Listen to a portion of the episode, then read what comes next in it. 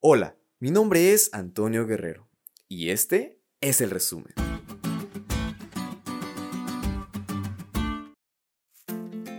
Feliz sábado amigos. Qué gusto es nuevamente recibir este día santo. Después de la lección sobre el arrepentimiento, ahora surge una lección sobre el recuerdo. Y es que para recordar, al igual que para arrepentirse, tendremos que volver al pasado y traer el pasado al presente. Por lo tanto, es crucial que entendamos por qué es importante recordar, qué debemos recordar y cómo recordar para conseguir un verdadero arrepentimiento. Y esta semana estudiamos lo siguiente.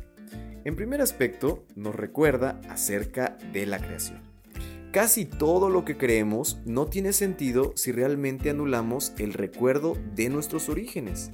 Si no recordamos nuestro pasado, nuestras raíces, dejaremos de prosperar espiritualmente. También estudiamos acerca de acordarnos del diluvio.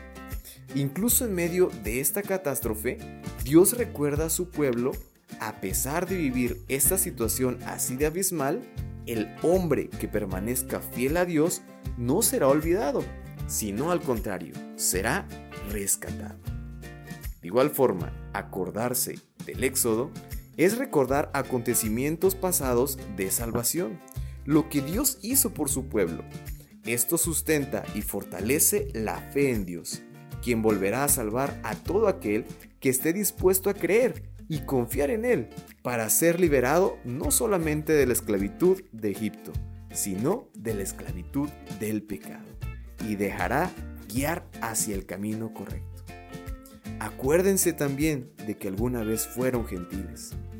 Qué importante es no olvidar lo que Dios ha hecho por nosotros, que aunque no merezcamos la oportunidad de salvación, Él nos busca para poder tocar nuestro corazón y aceptar el gran amor que está dispuesto a darnos. Hoy en día es muy fácil olvidar, pero te animo a que puedas ser diferente, a que puedas recordar todo lo que Dios hizo por ti y que eso sea una prueba para permanecer fiel a nuestro buen Dios.